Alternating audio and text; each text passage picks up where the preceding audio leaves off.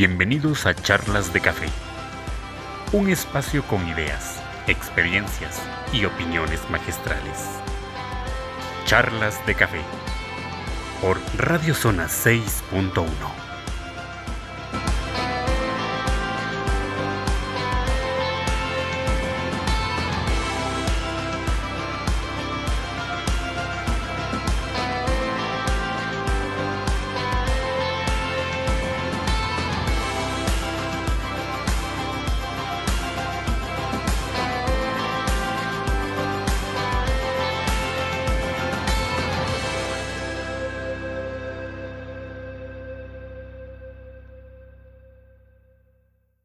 Sean todos bienvenidos a esta nueva entrega de un programa más de charlas de café.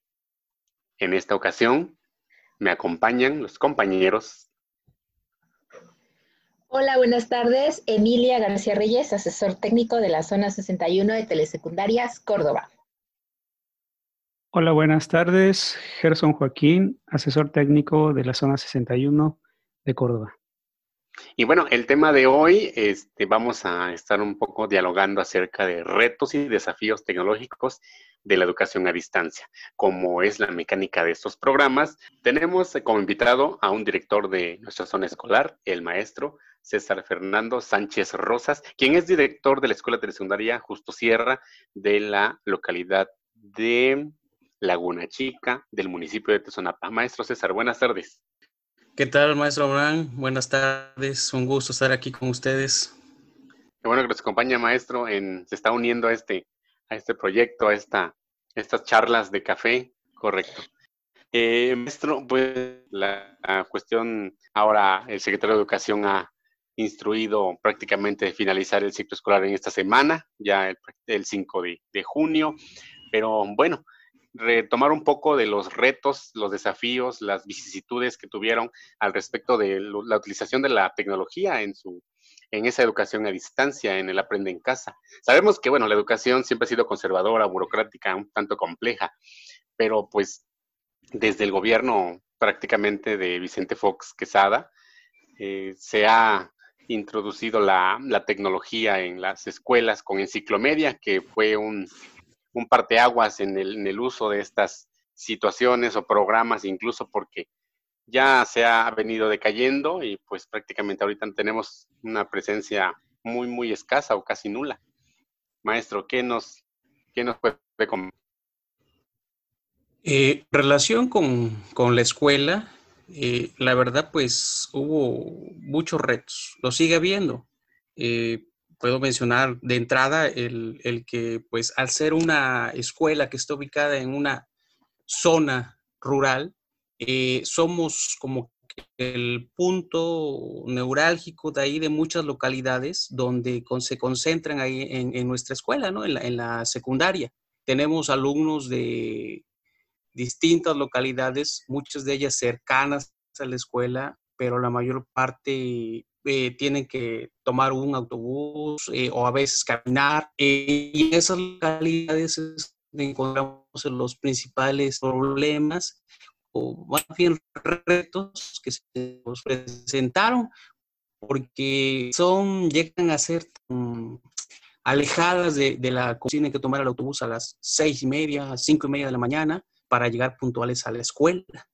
Entonces yo creo que el, que el primer reto fue ese, ¿no? El, la gran diversidad que tenemos de alumnos, la gran diversidad geográfica que concentra ahí la escuela, poder eh, ponernos en tono con todos los alumnos. A muchos los pudimos contactar porque son de la comunidad, sabemos que, este, que tienen televisión, pero sabemos que no tienen acceso a Internet. Entonces, ahí fueron los, los primeros eh, retos que tuvimos que enfrentar y también el, hecho de que, pues, eh, los papás en un inicio, o creo que la mayoría, teníamos esa idea de que, ah, bueno, son 15 días, ¿no? No pasa nada, regresamos y otra vez nos ponemos al corriente, pero pues ya vimos que no fue así. Claro. Maestro César, ¿cuáles han sido las, las mayores implicaciones o, las, eh, o los retos que han tenido sus compañeros docentes con respecto a poder enseñar a través de la tecnología a sus alumnos? Y bueno, todos los, docentes eh, que están ahí conmigo en la escuela tienen eh, la mayoría unas competencias digitales adecuadas. Sin embargo, pues también contamos con personal que tiene estas dificultades.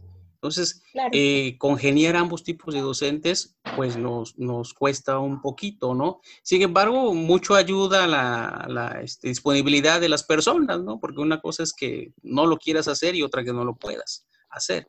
Entonces, cuando tenemos ahí docentes que quieren, pues les va a costar, pero con el apoyo de los demás eh, se puede hacer.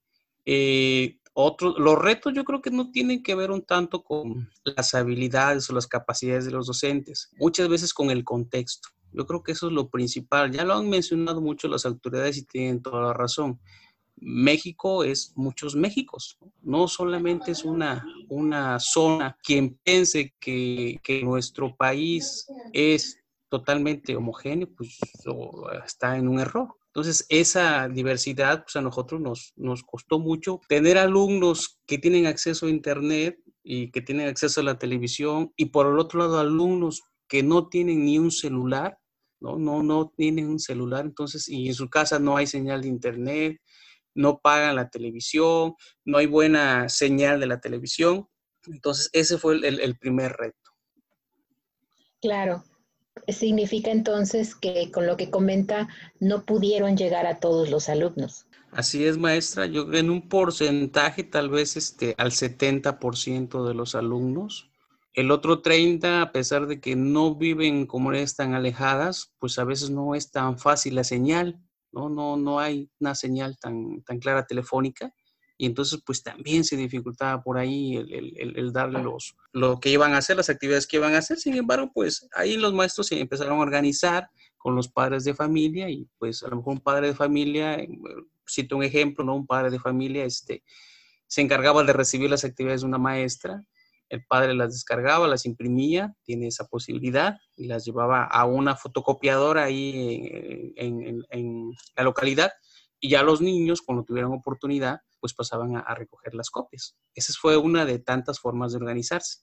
Ok, sí, que dadas las características de la, población estudiantil que tiene, pues había que buscar maneras. Y esa fue una de ellas, no solo en su escuela, en Justo Sierra, sino en algunas otras que hemos sabido y nos han comentado en estos espacios.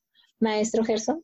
Sí, eh, le, quería comentar eh, lo, contrastante de, esto, porque se supone que la educación en línea lo que permite o uno de sus objetivos es llevar la formación a, la gente que de otra forma no podría este, haberla tenido, ¿no?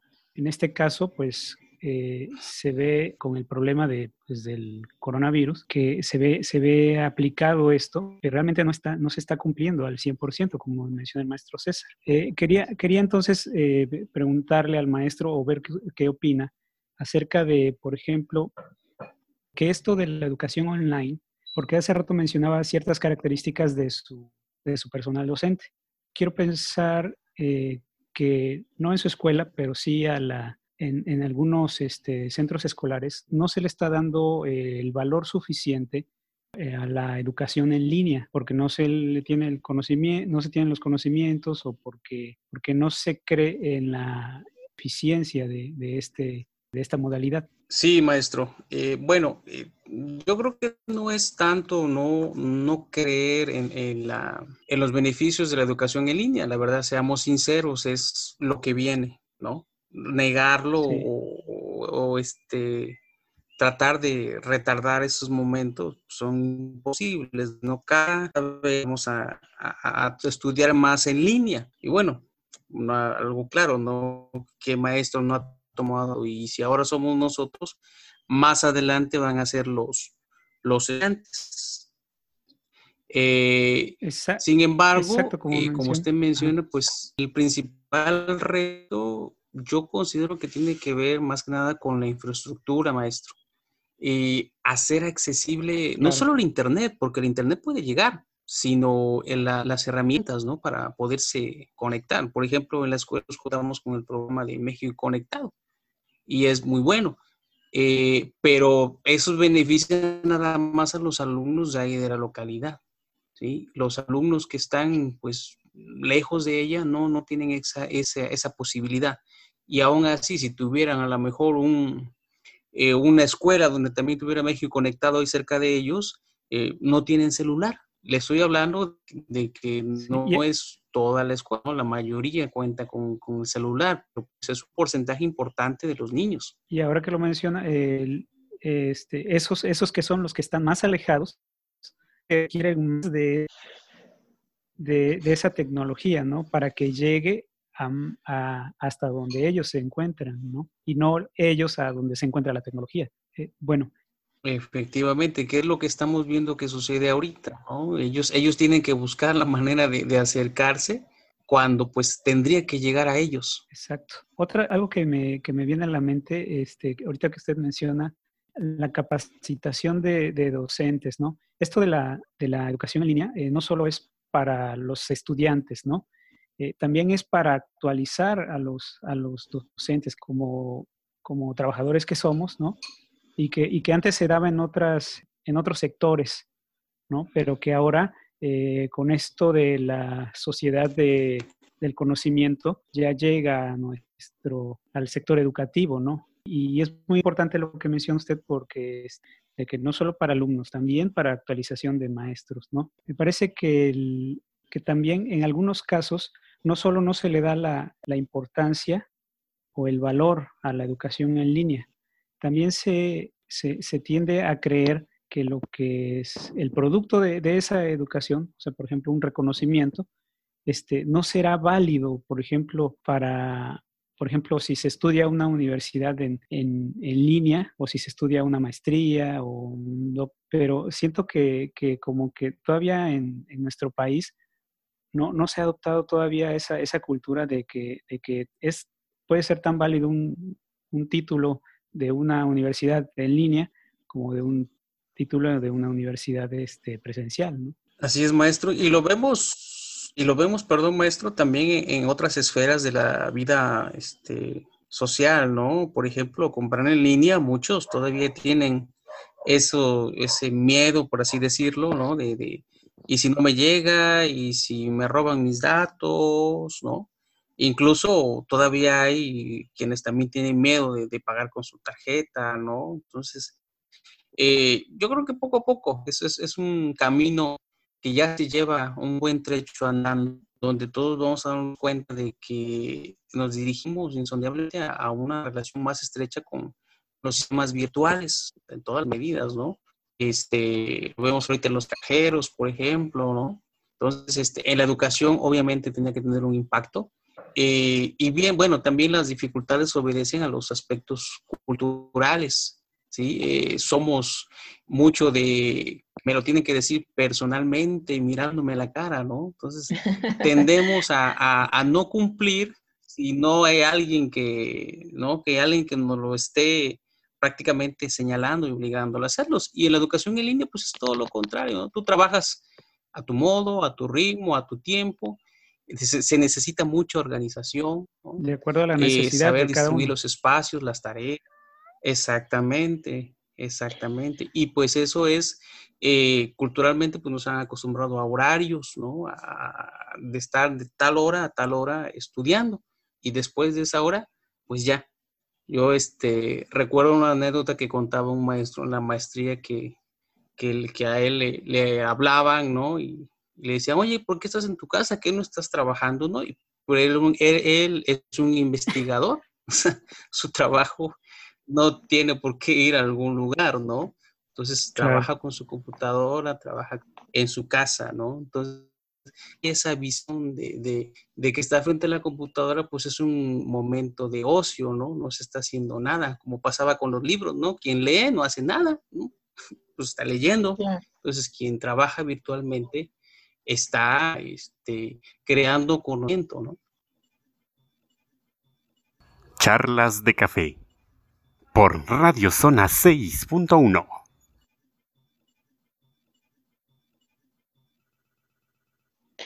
Eh, lo escucho, maestro César, y lo que me agrada de toda su charla es respecto a que utilizaron otras formas de llegar a sus alumnos sin depender de la tecnología. O sea, lo que comentaba respecto al, material impreso y de la organización con los papás.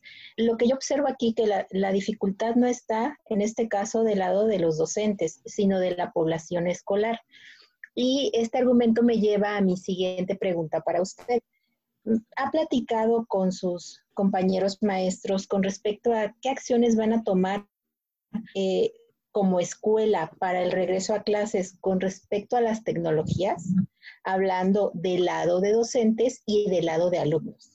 Yo creo que esta situación que estamos viviendo nos ha llevado a, cambiar mucho nuestras formas, ¿no? Y, creo que también en ese sentido, pues nosotros tenemos que reformar nuestras maneras de, entender las tecnologías, porque eh, es necesario, yo creo, bueno, siempre lo, he pensado, pero ahora más, este, tener un vínculo muy estrecho con los padres de familia.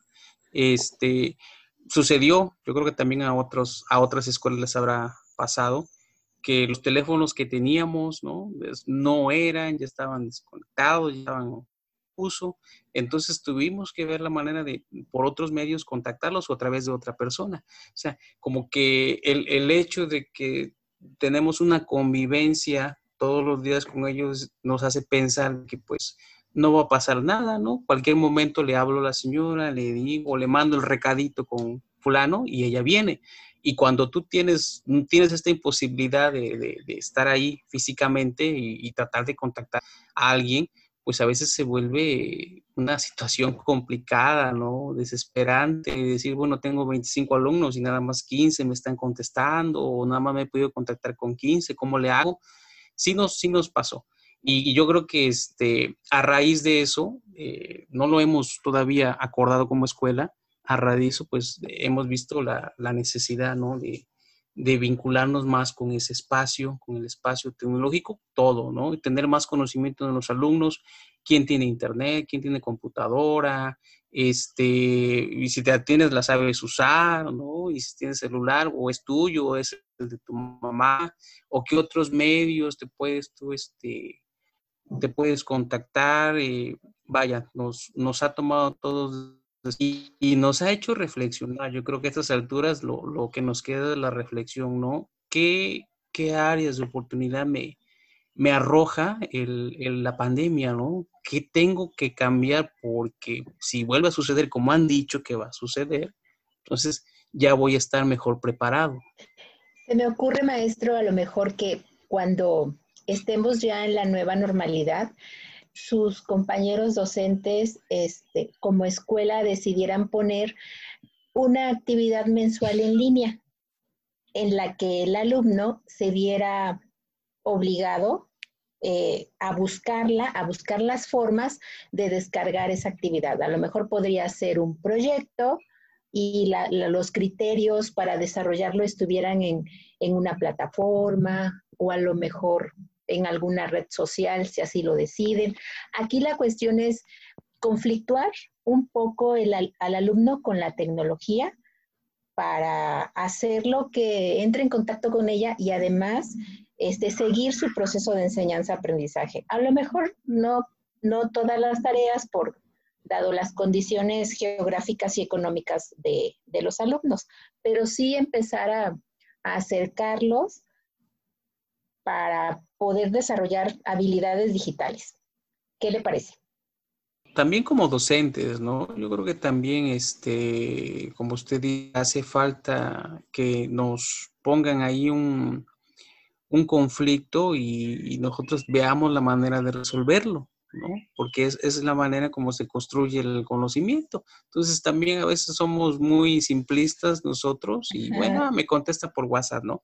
Pero bueno, a lo mejor tiene computadora, a lo mejor tiene internet, ¿no? Pues vamos a, descubrir quiénes son esos niños, vamos a, a llamarlos, a traerlos, trabajar con ellos y mejorar sus habilidades, ¿no? Igual también trabajar las nuestras, porque eh, hay muchísimas herramientas y no les estamos sacando todo el provecho que, es posible y más sabiendo que esto va a volver a presentarse más adelante.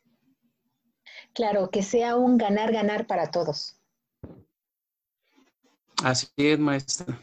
Sí, de hecho, es, al respecto de lo que comentaba hace un momento sobre que debemos pues cambiar las formas o debemos eh, buscar algunas herramientas o opciones. De hecho, recientemente Patricia Frola eh, emite un, un, programa de un formato también como el programa de radio vía Facebook, en donde el tema fue aprender, desaprender y reaprender con una asesora pedagógica internacional en América Latina, creo que es Argentina, de nombre Pilar Posner. Ella incluso mencionaba, esta pandemia o esta situación con el COVID-19 nos dejó como el, traje del rey, ¿no? Nos dejó a todos desnudos, dice allí, y nadie nos, nadie nos decía, pues, cómo, cómo, cómo, hasta ahorita nadie nos ha dicho exactamente cómo cubrirnos, cómo, cómo volver a, armarnos de, de, herramientas, de opciones, de proyectos, incluso de ideas, para trabajar de esta manera, ¿no? Para trabajar a distancia. Y esto viene a contraste con esta propuesta de, Google Classroom o que Google está muy interesado, está muy benevolente en el caso de su plataforma y sus, sus apps y todo. La responsable de Google, Google for Education en México dijo que para ellos no hay nada más importante que llevar la tecnología a las aulas, pero también tener un impacto en la, en la educación. Obviamente, pues sabemos, y claro, lo que usted ya comentó, que es muy diversa la, geografía de, México y demás, pues sabemos que en, en nuestra zona, en las 35 escuelas que conforman la zona, no en todas o difícilmente en todas puede aplicarse Google Classroom o alguna plataforma de este tipo. Obviamente, también usted ya lo, ya lo ha considerado, pues se optaron por otras formas, otros, otros medios, otras vías, pero pues es importante saber que que pues de un momento u otro, a lo mejor dijera usted, nos va a llegar el Internet con un poco mayor de velocidad, vamos a tener la disposición o las herramientas ya para, para trabajar con, con los alumnos y pues también implica un compromiso y una revolución en nuestra formación docente incluso para, como dice Pilar Posner, aprender a desaprender y reaprender en cuestión pedagógica, en cuestión formativa, evaluativa, en cuestión procedimental incluso. Charlas de café por Radio Zona 6.1. Sí, este, hasta maestro usado, ¿no? En la orfandad con esta pandemia, con muchas cuestiones, ¿no? Donde tuvimos que empezar a buscar todos lados diferentes maneras de, de, seguir este, con las actividades de la escuela, ¿no? De, de continuar con los planes, de, con el plan de estudios, con los planes de, las asignaturas. Eh, y pues bueno, yo creo que como usted considera, como usted menciona, pues sí es necesario, ¿no? Desaprender los antiguos modos presenciales a los que estamos tan, tan acostumbrados. Y volver a reaprender con estas formas diferentes de trabajar que eh, como en un inicio, como están pasando ahorita, ¿no? No se consideran a lo mejor con la, con la importancia que merece, como dice el maestro Gerson, pero que si nosotros aprendemos a trabajar así, de esa manera, como se trabajaba hace siglos, ¿no? Si aprendemos a trabajar de manera personal, eh, vamos a, a descubrir realmente nuestro potencial, ¿no? Si yo quiero aprender, necesito aprender, pues voy a hacer todo lo necesario por hacerlo, ¿no? Aunque sea yo solito ahí en mi casa, ¿no? Igual los alumnos. O sea, eh, van a tener que irse poco a poco desprendiendo la idea del maestro frente al grupo, ¿no? Vamos a, retomar la idea de que el maestro vas a ser tú. Tú vas a plantear tus actividades, tú vas a plantear tus tiempos, entonces, tú debes de trabajar de esa manera, ¿no? Eh, quitarnos también, el, como con el gobierno, ¿no? La visión paternalista de, que hay alguien que debe de guiarme. Exacto. Además, siento, siento que, el, que hay, poco desarrollo teórico, ¿no? Al respecto de... Aquí se vio, se vio evidente cuando, cuando empezó lo, de la pandemia, eh, se vio evidente que, pues, que nos agarró después, pero también siento que hay poco desarrollo teórico al respecto del uso de la tecnología, ¿no? Eh, eh, y, considero que, uno de los retos sería eh, formular nuevos modelos de la práctica de la práctica docente, ¿no?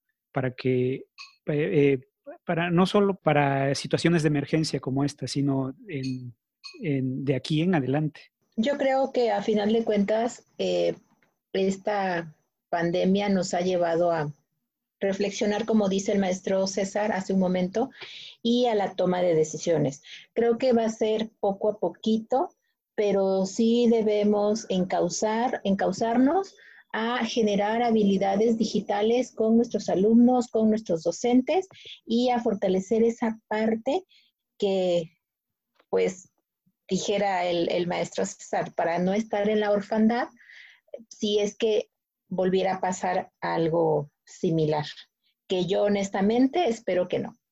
Así es, maestro. Yo creo que eh, si lo vemos en nuestra esfera, ¿no? De, en la que nos desarrollamos profesionalmente, yo creo que esa es la, la más, este, la más grande lección, la de eh, potenciar nuestras habilidades digitales, ¿no? Aprender a sacarle más provecho a todas las herramientas con las que se cuenta. Eh, por ejemplo, con Google Classroom, ¿no? Que fue fundada en 2014 y hasta ahorita le echamos mano de ella, ¿no? Ya han pasado seis años desde que sobre todo porque estuvimos, eh, eh, exacto, sobre todo porque nos vimos obligados a, echar mano de ella, no por voluntad propia. pensemos en qué hubiera pasado si no existiera el, virus que nos afectó. ¿Qué hubiera pasado? Pues seguiríamos en, en esta parte presencial y sin, sin considerar los medios digitales, ¿no? Así es, ¿no? esa es otra, otra lección, ¿no? De que pues nos, nos, sacó de esa zona de confort a los, a muchos de nosotros, ¿no? De, de, no necesario lo digital porque es mejor lo presencial, ¿no? Y eso, eh, la verdad, se dice muy fácil, pero en términos eh, sociales, en términos educativos, realmente es una revolución, ¿no? El, hecho de que ahora sí, bueno, no, no lo habíamos hecho porque no habíamos querido, ahora tenemos que hacerlo porque es necesario para que siga funcionando la escuela, que digitalmente todos estemos preparados, que digitalmente todos tengamos nuestras herramientas eh, a punto, porque ya es el momento, ¿no? No podemos dejar pasar más tiempo sin que todos, alumnos, alumnas, maestros, eh, tengamos verdaderamente una capacidad digital eh, buena que nos permita seguir aprendiendo en, todos los contextos, ¿no? Ya sea presenciales o no presenciales. Así es. De hecho, también aplicaría la, la pregunta, ¿a dónde debemos ir con una educación sin tecnología. Se está volviendo, se ha consolidado como una herramienta que, en primer lugar empodera al maestro. ¿Por qué? Porque obviamente es una gama de posibilidades, un, un sinfín de recursos que se puede incluso generar por parte del mismo maestro, como tomarse de alguna propuesta de una universidad, de algún otro país incluso, ¿no? Y por lo tanto nos beneficia tanto a nosotros como docentes como a los alumnos. No podemos pensar en el uso de la tecnología eh, con los cursos a distancia, como decía el maestro Gerson, con los diplomados, como que se hacen solos. Obviamente está el maestro que difícilmente va a ser desplazado para coordinar y organizar los trabajos porque nuestra formación nos enseñó a ello, ¿no? A planificar, a organizar y a proponer pautas, eh, recursos y actividades para que los alumnos eh, generen y consoliden los aprendizajes esperados. Bien, se nos, agotó ya el tiempo. Agradecer, maestro César, sus oportunos comentarios. Estamos, como dice Pilar Posner, estamos desnudos ante esta situación, pero obviamente en nuestra zona escolar hay muchas, muchas carencias, hay muchas situaciones que se salen de nuestras manos, pero finalmente hacer una, una reflexión, un análisis de, de conciencia, por así decirlo, muy, muy personal para obviamente proponer formas de trabajo y pues finalmente cumplir con quienes son los más importantes para nuestra profesión, ¿no? Los alumnos. Compañeros. Maestro César, un gusto escuchar una voz conocida y cálida aquí con nosotros. Gracias por dedicarnos un pedacito de su tarde y por sus acertados comentarios. Esperamos tenerlo de nueva cuenta en este espacio y que nos siga compartiendo sus experiencias. Solo para agradecerle es que nos haya este, compartido eh, parte de sus experiencias y, nos estamos viendo para la próxima. Sí, maestro Gerson, muchísimas gracias este, por la invitación. Pues es un gusto, ¿no? Participar porque cada nueva forma de conocimiento digital es, es importante, ¿no? Eh, yo creo que nuestra capacidad eh, debe ser la adaptabilidad, ¿no? Adaptar las diferentes situaciones, debemos de, trabajarla y pues debemos de nosotros, ¿no? Eh, enfrentar a los alumnos con estos retos digitales y nosotros también prepararnos en ese sentido y pues tenemos que ir cambiando y adaptarnos a esos nuevos tiempos, cambiar nuestra manera de pensar, nuestra manera de ser, porque los tiempos ya nos alcanzaron y nos están dejando atrás. Así es. Bueno, muchas gracias por, por habernos acompañado el día de hoy, a nuestros escuchas. Esperamos vernos próximamente y que tenga muy buena tarde. Esto fue Charlas de Café en Radio Zona 6.1.